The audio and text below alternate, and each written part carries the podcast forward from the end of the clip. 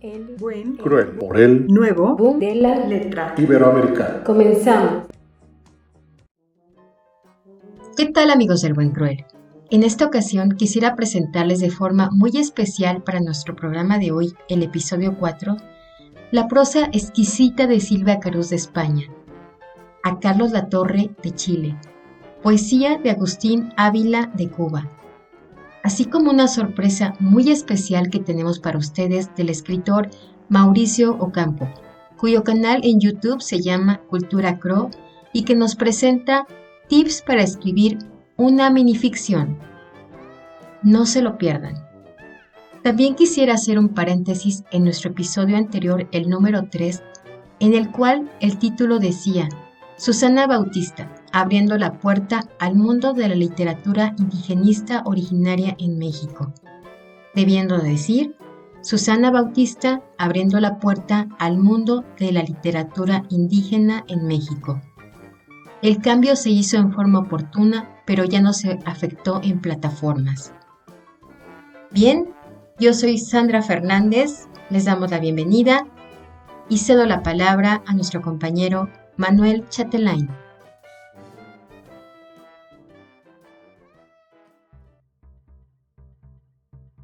Pues bien, ahora me corresponde presentarte por segunda vez un amigo artista chileno llamado Carlos Latorre Gutiérrez, quien en la temporada pasada nos ofreció un gran relato llamado El Metro, que tuvo grandes y bellísimos comentarios y retroalimentación de todos ustedes.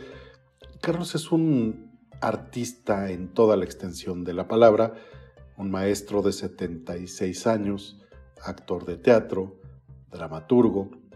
Entre algunas de sus obras tiene Roberto y Elena, Penta FM, y también ha incursionado en el cine en largometrajes como Neruda, Poesía sin fin, El tipo que se quebró las uñas, además de otros tantos cortometrajes. Actualmente se encuentra ya retirado de las tablas y dedica su tiempo, sí amigos, al arte, escribiendo cuentos y relatos para convocatorias literarias. Estimado querido Carlos, no dejes de hacerlo. Te queremos en el arte, en la creación. Te mandamos un abrazo y amigos les ofrecemos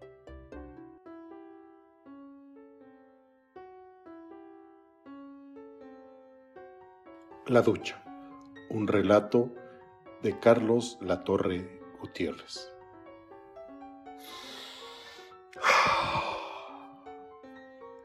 Las noticias no eran muy buenas. Se decía que un virus llegaría al país y que nosotros, los adultos mayores, estamos en riesgo de contagiarnos con resultados trágicos. Esta noticia me llegó en un muy mal momento, ya que estaba pasando por una crisis matrimonial. Tenemos 35 años de casados. Mi esposa, Elena, y yo separamos dormitorios, ya que ella no podía dormir debido a mis ronquidos y mis continuos viajes al baño por la noche. Podría decir que el silencio había llegado a nuestro hogar. Ya tenemos una rutina diaria. Todo lo hacemos en completo silencio. Ella se ha refugiado en la cocina y yo Salgo para hacer compras y otras cosas. No recibimos familiares ni amigos. Hemos estado en cuarentena por mucho tiempo y nuestra relación se agudiza cada vez más. Realmente no encuentro la solución a nuestro problema. Debo confesar que mi amor por ella no ha cambiado y creo estar seguro que ella siente lo mismo por mí. Lo que sucedió un día cambió todo. fue algo inesperado. Ya era hora de retirarnos a nuestros dormitorios y como es costumbre me dirijo al baño para una ducha. Mi sorpresa fue inmensa al ver a Elena entrar al baño totalmente desnuda.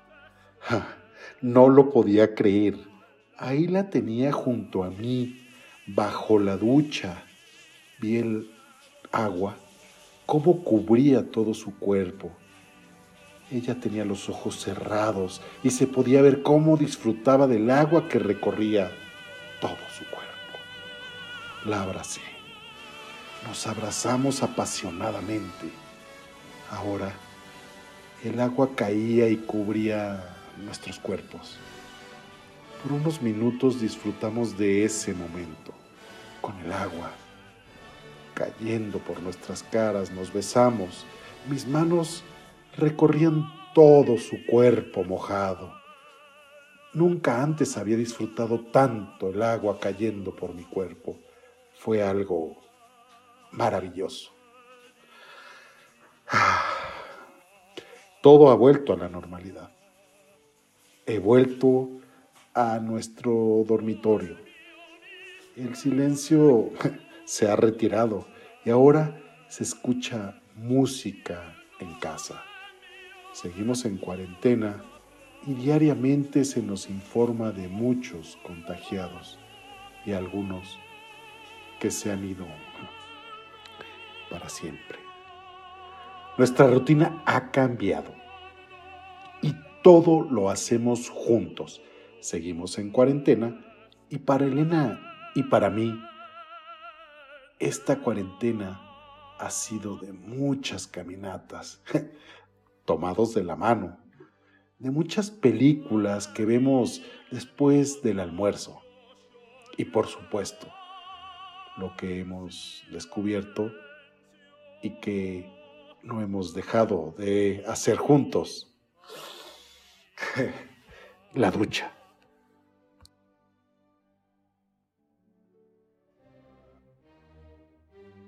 Amigos del Buen Cruel, en esta ocasión voy a interpretar una prosa exquisita y llena de significado de nuestra escritora Silvia Caruz. Estoy segura que les va a encantar. Se titula La descubierta del amor. El olor a flores era intenso en aquellos inhóspitos parajes. Una mujer de líneas suaves con una túnica semitransparente verde agua está sentada en lo alto de una roca con la mirada perdida en el horizonte. Se trata de Mara, una guardiana del bosque. Ha sido abandonada su suerte por aquel siniestro que la raptó hace ya tanto tiempo. La ha cambiado por otra, una joven ninfa del agua azul, ha sido tan cobarde que ni siquiera la ha dejado cerca de un prado donde alguien pudiese encontrarla. No, la ha dejado en lo alto de un acantilado, sola e indefensa. Mientras, en la aldea más cercana, los campesinos sienten que algo no funciona, sienten pena y melancolía como nunca habían experimentado. Los campos parece que han despertado con un dolor insoportable. Es el alma de Mara que se esparce por todo el continente, demostrando que alguna vez fue joven, hermosa y que realmente estuvo enamorada. Ahora a pesar de conservar ese aire misterioso, ha perdido su encanto. Ha sido robada al entregar a alguien que no se merecía todos sus mejores años. Por eso llora y no encuentra consuelo. Por eso los vientos susurran por los cuatro costados del mundo su corazón desgarrado. Por eso la tierra está triste hoy, porque hoy le ha dicho que ya no la quiere ver más. Así que tras meditarlo mucho, ha decidido saltar al vacío, porque su corazón también lo está. Lo que ella no sabe, no puede sospechar, es que hay alguien que sí la quiere, la ha querido siempre, la ha visitado en sus sueños desde niña, y cuando Mara da ese salto mortal, no cae al vacío, no, cae en sus brazos. El ángel del amor la mira y sintiendo un impulso la besa en sus dulces labios. Entonces descubre que el amor verdadero es aquel que no se muestra con palabras, sino con hechos. Y las nubes del cielo, las flores del campo y los aldeanos sienten en sus corazones una alegría tan contagiante que es difícil de describirla a lo largo de los siglos. Amigos, la autora es Silvia Carús, yo soy Sandra Fernández del Buen Cruel Podcast, por el nuevo boom de la letra iberoamericana. Pues muy bien, buenísimas, ¿no? Las dos prosas. Pues ahora te invitamos a escuchar un poco de poesía, así como lo que llaman en el lenguaje de Shakespeare bonus track, una aportación adicional de nuestro querido Mauricio Campo, donde nos explica tips para escribir una minificción. Estos tips los podrás encontrar también en el canal de YouTube de Mauricio, que es Cultura QROO te invitamos a visitarlo y podrás encontrar mucho más contenido. Sigamos adelante. Patti, por favor. Hola amigos del Buen Cruel, soy Patricia Rogel. En esta ocasión la propuesta es ponernos en modo reflexivo a través de la obra de nuestro buen amigo Agustín Ávila Rodríguez, quien ya participó con nosotros en la primera temporada de nuestro podcast. Pero antes de leer para ustedes un par de poemas de su autoría, les leeré una breve semblanza sobre este intenso poeta cubano.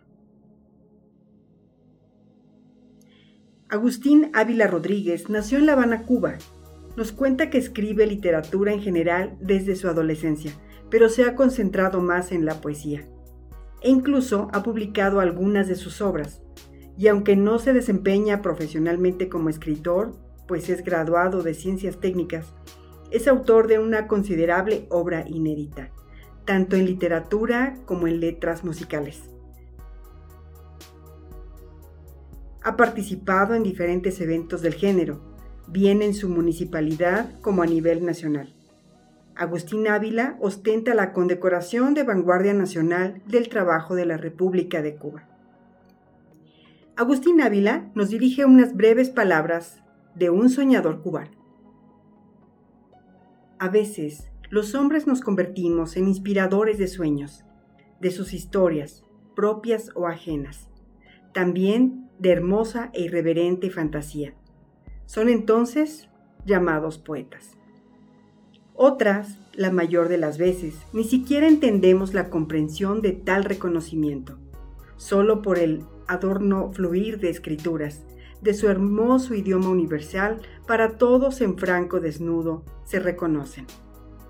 En definitiva, no más que la elevada expresión de los sentimientos que nos habitan, apretados al pecho hasta que necesitan ir y escapar en busca de la luz, encontrando su mejor sitio. Es entonces donde comienza todo.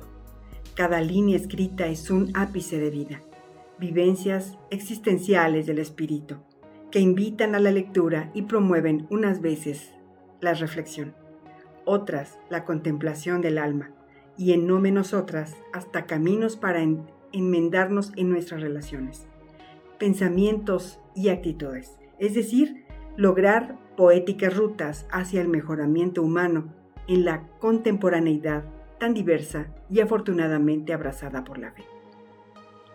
En estas páginas del poemario que escribí, El corazón del silencio, quedan grabadas vivencias propias de mi vida, como las de aquellas otras en las que he interactuado en el cruzar por el camino. Las que de cierta manera y a pesar de no ser todas tan positivas, también fueron enriquecedoras. A través de ellas fue posible entretejer las frases de mis versos, ofreciendo mi modesta riqueza espiritual y poética, permitiendo que todos sueñen, que no dejen en silencio a su propio corazón. Hoy les ofrezco, desde aquí, de mi amada tierra Cuba, dos de estos poemas.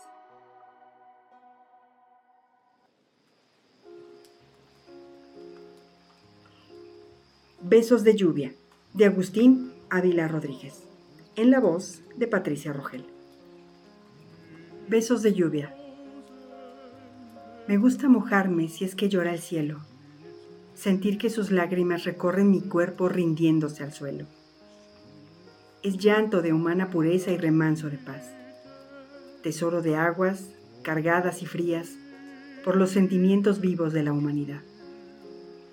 Y el agua entonces me besa todo, sin pedir permiso, permiso para continuar, llevando consigo de mí lo que sobre, no importa si duelo o felicidad, porque es su alimento en su largo camino, su nutriente inmenso que hace germinar. Yo te quiero, lluvia, relámpago o trueno, abrázame todo y antes que presa te quedes del río y del mar.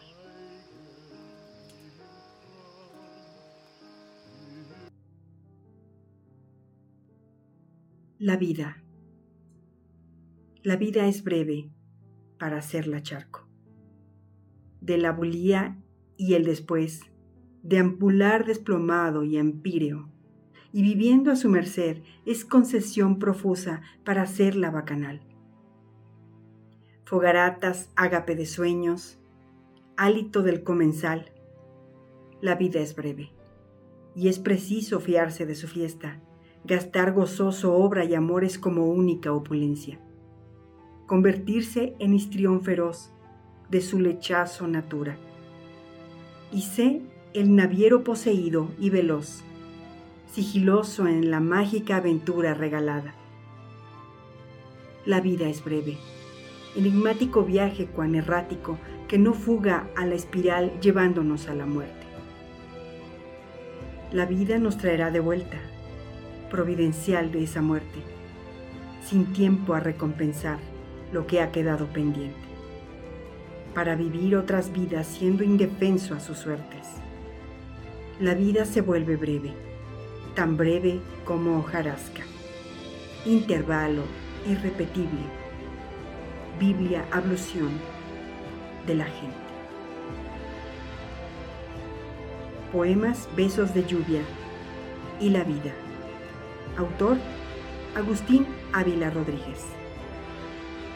Yo soy Patricia Rogel para el podcast El Buen Cruel, por el nuevo boom de la letra iberoamericana. Gracias.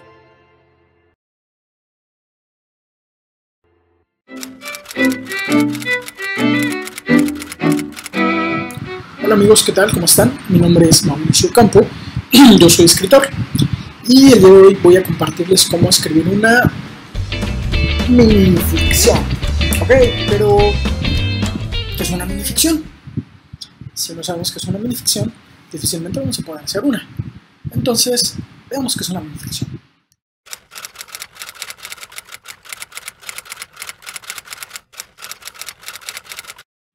Pues bien, como dijo Armando José Sequera, un microcuento es un microcosmos en el que caben los elementos fotográficos, las imágenes, la música, pero sobre todo la narración de una historia. ¿Tengo algún problema que no sea mi mujer? Pensándolo bien, sí. Mis hijos y mis hermanos y algunos compañeros de trabajo y uno que otro vecino el tipo de la caja número 3 del banco, y la señora de la tintorería. ¿Yo? Hmm, no. Yo en realidad no tengo problemas. Mis problemas son los demás. Siempre los demás. Colección de minificciones de Agustín Mons Real. Lo que acaban de escuchar es una minificción. Si se dieron cuenta, narra un hecho. Pero a pesar de que la minificción tiene la estructura del cuento clásico, inicio, desarrollo y cierre, no nos da de todos los elementos para poder deducirlos. Eso es uno de los elementos fundamentales de la minificción, que apertura la creatividad y la imaginación de quien la lee para que con los elementos que el autor da pueda deducir lo que sucedió. ¿Sabías que dentro de los pocos estudios sobre minificción se suele considerar a Rubén Darío, Vicente Huidobro y José Antonio Ramos Sucre como los precursores de dicho género? Sí. Eh, para muchos la minificción surge realmente con Julio Torri y Augusto Monterroso. De hecho, una de las minificciones más famosas es la del dinosaurio, de Augusto Monterroso. Así se atribuye a Torri el primer minicuento o minificción latinoamericano publicado. Y esta es otra cosa interesante. La minificción es un género literario que tiene su boom en América Latina. Primer tip. Imagina una historia. Escuchaste ruidos en el segundo piso de tu casa y subes lentamente, pero no sabes con qué te vas a encontrar. ¿Qué podemos escribir de eso? Segundo tip. Segundo tip. Utiliza personajes comunes. Los personajes comunes dicen muchísimo. Una diferencia entre una novela y un cuento, por ejemplo, es que la novela se mete a la psicología de los personajes. En el cuento no. Lo que hablan son las acciones. En la minificción también, lo que hablan son las acciones, pero de una forma más amplia en menos. Por lo tanto, si nosotros hablamos, por ejemplo, de un estudiante, estamos dando las características de un estudiante. Si hablamos de un albañil, estamos diciendo quién es y qué hace un albañil. Siguiente tipo. Uso de elipsis. ¿Elipsis? Sí, elipsis. La vez pasada salí de mi casa, abrí la puerta, tomé un camión, em, me dirigí a una tienda comercial, pasé por los pasillos, hasta que después de buscar 5, 6, 7, 8, 9, 10 pasillos y no encontrar lo que quería, le pregunté al del supermercado si acaso él sabía dónde podía encontrarlo y ya me dijo. Total que después de una hora conseguí lo que me dijo. En realidad era necesario aventarme todo ese choro. No. Podemos utilizar elipsis. La vez pasada Fui al supermercado. Al no encontrar lo que buscaba, le pedí al de la tienda que me ayudara y bingo, lo encontré. Sintetiza palabras, economiza, busca las que son más amplias para explicar la idea que tienes para tu minificción. El siguiente punto va de la mano de la elipsis, es decir, sé preciso, preciso, es decir, Chin, ya no estoy diciendo preciso. Otra vez. El siguiente punto va de la mano del elipsis y tiene que ver con ir al grano. ¡Pum! Se acabó. Y para acabar con el último punto, busca un título adecuado. Decíamos que una minificción le da al lector el pie para que tenga múltiples interpretaciones. Sin embargo, el escritor debe tener bien claro lo que le quiere transmitir al lector y esto puede ponerlo de manera implícita. Y el título es un elemento fundamental para que tú le des al lector tips que le ayuden a entender con mayor precisión tu minificción. Pues de mi parte fue todo. Muchísimas gracias y nos vemos en otra dimensión.